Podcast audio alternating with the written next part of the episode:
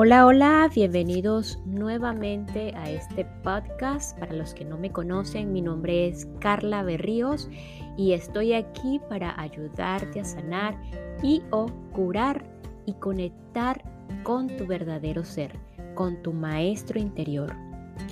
Em, si eres nuevo en este, en este episodio, eh, te invito y te recomiendo que vayas a los anteriores, a los dos episodios anteriores, en donde estoy conversando e iniciando la parte de la sectología según Gerardo Smelly. Entonces, este, para que continúes luego con este y tengas la secuencia. Ahora, si ya escuchaste los dos episodios anteriores, pues bienvenido nuevamente. Hoy vamos a continuar eh, con este tema tan maravilloso, eh, en donde este autor colombiano resalta en, todos sus talleres que por medio de la aceptación eh, nos liberamos del sufrimiento y dolor y que de ese sufrimiento y de ese dolor que creemos, oígase bien, creemos es el destino de muchos en este mundo. Y pues así que la causa de dicho sufrimiento es aquello que no logramos aceptar todavía en nuestras vidas. Entonces, este, pues vamos a continuar. Eh, en el episodio anterior habíamos quedado justamente en los niveles de sabiduría y maestría. Y justamente él, él conversa en esta parte de que cuando ya entramos en estos niveles de sabiduría y de maestría, podemos ver claramente que la felicidad no depende de lo que está pasando afuera, sino de la forma como yo observo, tomo y evalúo las situaciones, en verlas como oportunidades y no como problemas. Entonces, como sufrir es una realidad humana, es igualmente real la causa por la cual sufrimos, que no es más que por lo que no somos capaces de aceptar. Si alguien acepta todo, no sufre con nada. Si alguien se le murió, acepta que la muerte no existe como tal, que solo hay cambios de estados. Si alguien pierde algo, es como no lo es, es, porque no lo necesita o necesita la experiencia que se origina al perder eso, como un aprendizaje para su espíritu. Si hay algo que a mí me impida ser feliz, lo voy a encontrar dentro de mí y no fuera. Los maestros dicen, algunos maestros dicen, todas las personas tienen lo necesario para ser felices, sin excepción, todas. Muy pocas personas saben ser felices con lo que tienen. Lo voy a repetir. Todas las personas tienen lo necesario para ser felices, sin excepción. Todas. Muy pocas personas saben ser felices con lo que tienen. Podemos ver personas que aparentemente tienen abundancia de cantidad de cosas y no son felices. No saben ser felices con eso. De pronto hay otros que tienen, tienen menos abundancia y quizás tienen un poco más de felicidad. Pero 100%, feliz solo aquel que tiene sabiduría. Y no tiene nada que ver con lo que tiene, sino con la valoración que hace de lo que tiene. Ok, a continuación, eh, él coloca allí unas, unas preguntas que sería interesante que las eh, las respondan eh, con lo primero que se les venga a la mente. Y si es necesario que coloquen una pausa, pues la pueden colocar y luego continuamos. Número uno, ¿qué es la realidad para ti? Número dos, ¿es cambiable la realidad? Número tres, ¿dónde puedes reconocer la realidad? Número cuatro, ¿Cómo puedes diferenciar lo real de lo, de lo imaginario? Ok. En el número uno, él habla de que la realidad es el lugar presente que puede medirse y donde yo puedo actuar. Dice que los hechos, la realidad son los hechos y los sucesos que están frente a mí. Todo lo que está ocurriendo frente a mí. La realidad no es ni buena ni mala, es neutra. Lo repito, la realidad no es buena ni mala, es neutra. La realidad externa es neutra. La realidad interna, si lo miro desde el amor, tiene una dualidad. ¿Es una realidad de sufrimiento o es una realidad de satisfacción? Suponemos que lo que está afuera es lo que tiene dualidad. Mas no es así. Lo que tiene dualidad es lo que yo tengo adentro. Aquí viene la afirmación científica. La interpretación que yo hago de la realidad puede ser engañosa. Por lo general lo es, a menos que la mire desde la sabiduría. Pero la realidad como tal no es engañosa, es un resultado verificable. Está presente. No es bueno ni malo, es neutro. ¿Qué es bueno o malo? La interpretación mental que yo hago de un hecho, de un hecho cualquiera, puede ser buena o mala. Por eso es engañosa. Pero el hecho es correcto, concreto. No es ni bueno ni malo. Es real. La realidad no es cambiable, cambia la interpretación, mas no ella en sí misma.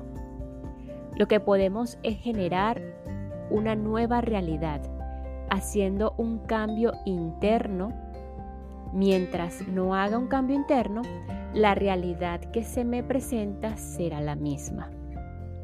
Si yo siempre sigo el mismo método, siempre obtengo el mismo resultado.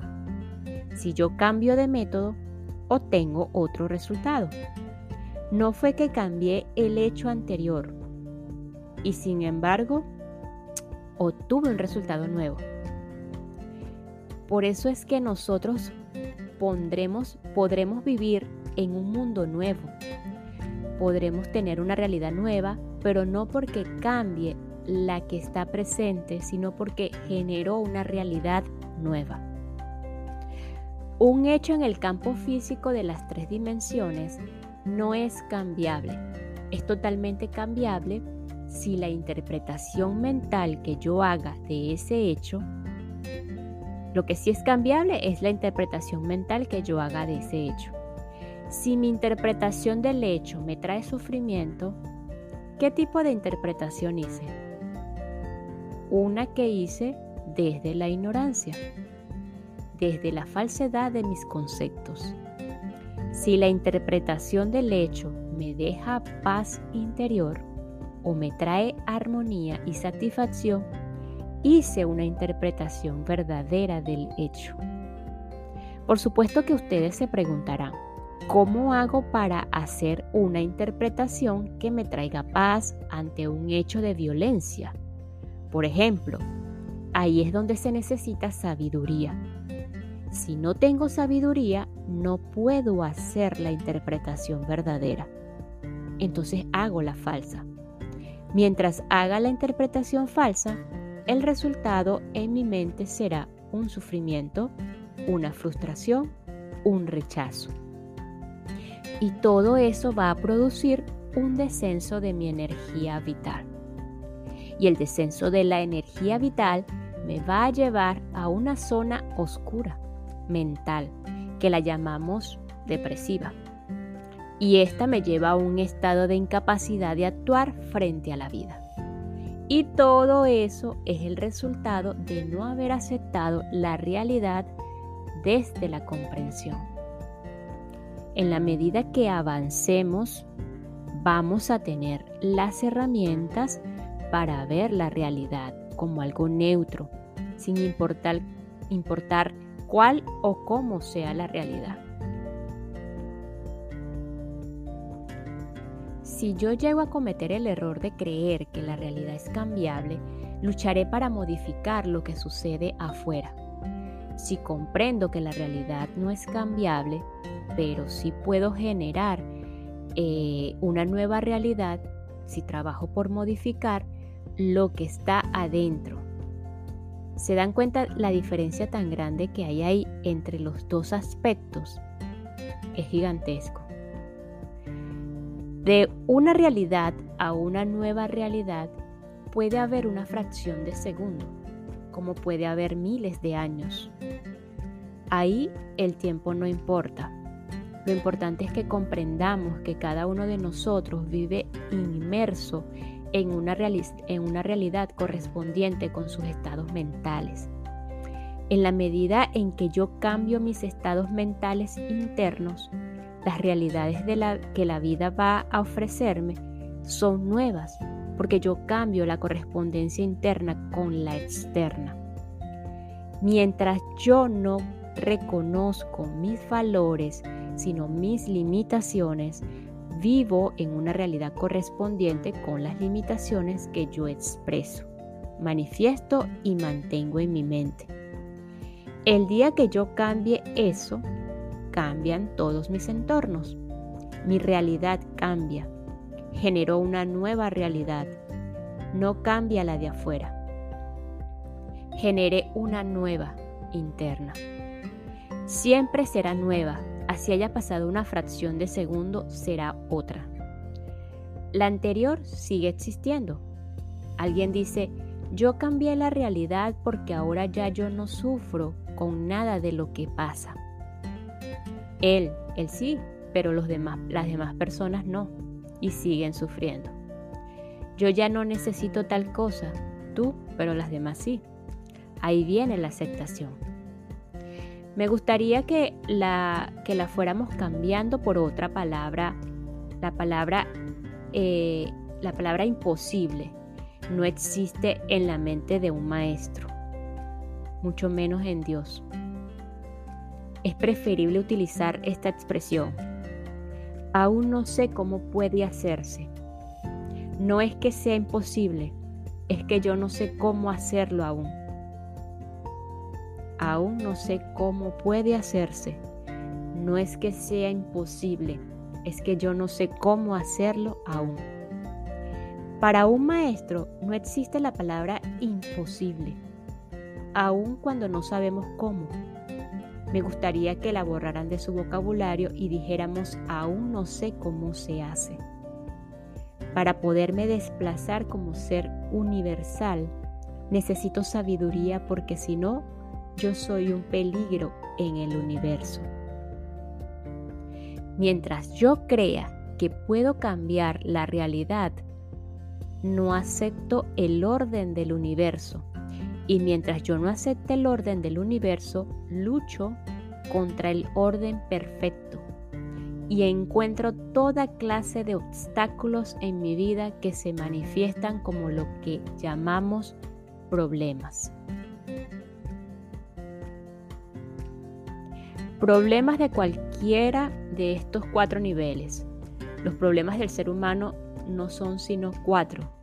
Fíjense que son poquitos. De relaciones humanas, en todos los niveles, porque no sabemos respetar, compartir e integrarnos. Problemas de salud, porque no sabemos cómo mantener nuestro cuerpo totalmente sano. No sabemos manejar ni aceptar nuestro cuerpo físico. Problemas económicos, porque no aceptamos el destino de las personas y queremos interferir. Y problemas de ubicación porque no soy capaz de adaptarme al lugar donde me corresponde. Personas que no se adaptan en su hogar, en su trabajo, en su región, en su país. No se adaptan en su planeta. No se adaptan en ningún lugar. ¿Por qué tenemos problemas los seres humanos? ¿Por qué las cuatro clases de problemas? No tienen sino un solo origen. No acepto el orden perfecto del universo. Esta parte es importante, la repito. ¿Por qué tenemos problemas los seres humanos? ¿Por qué las cuatro clases de problemas? No tienen sino un solo origen. No acepto el orden perfecto del universo. Yo tengo, mi, yo tengo un orden mental diferente al del universo. Trato de acomodar al universo a mi orden mental en lugar de acomodar mi orden mental al del universo. La voluntad del hombre. Esa es la voluntad del hombre.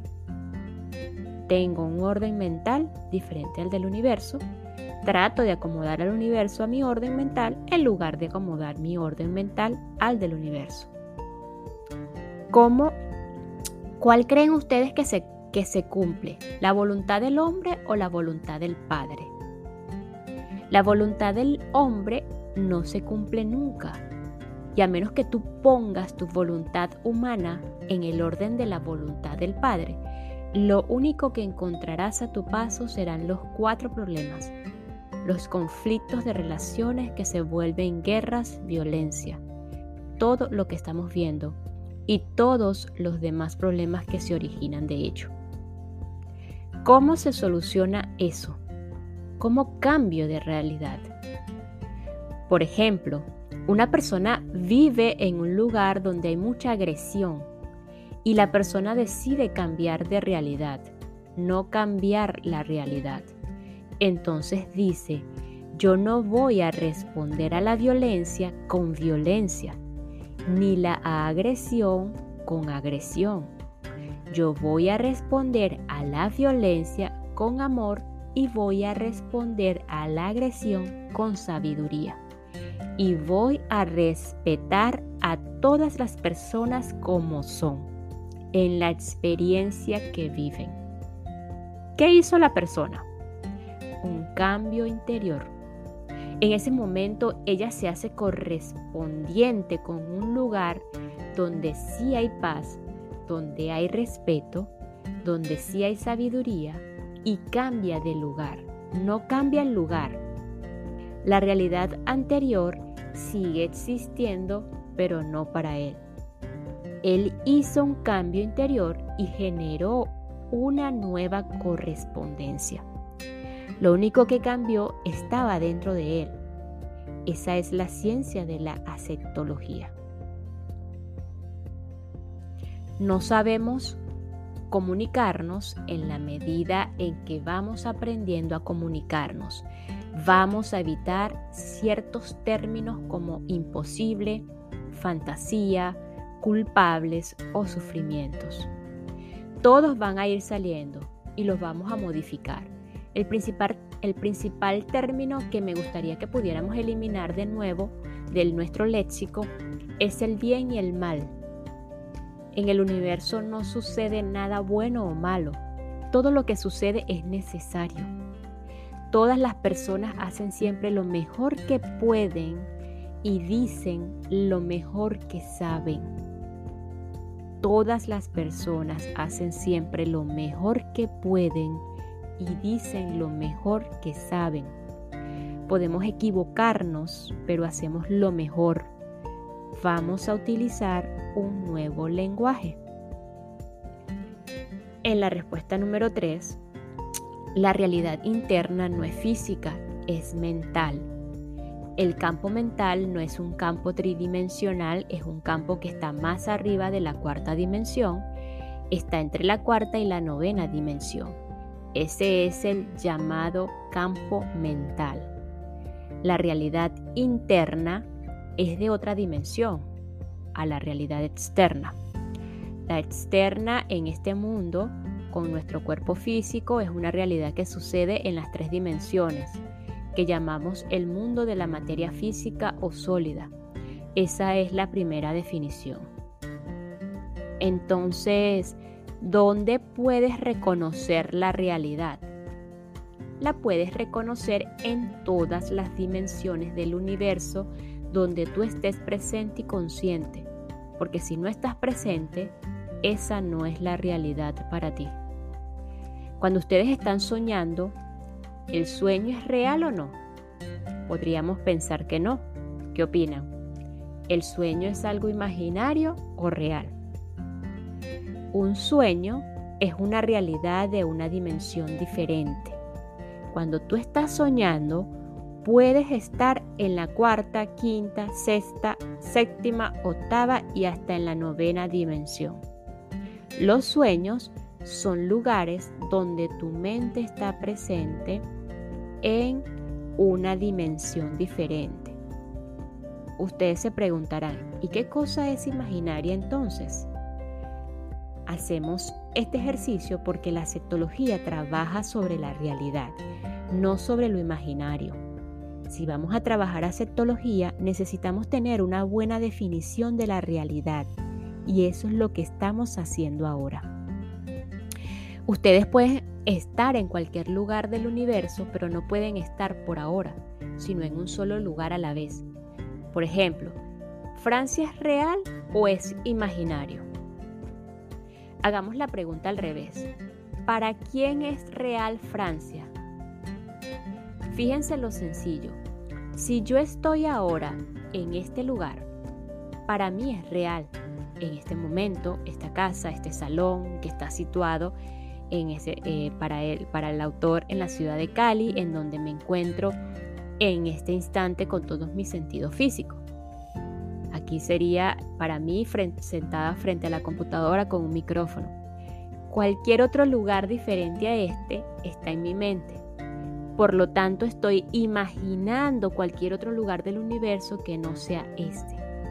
Entonces, en el ejemplo, Francia es real para los que viven en Francia en este instante.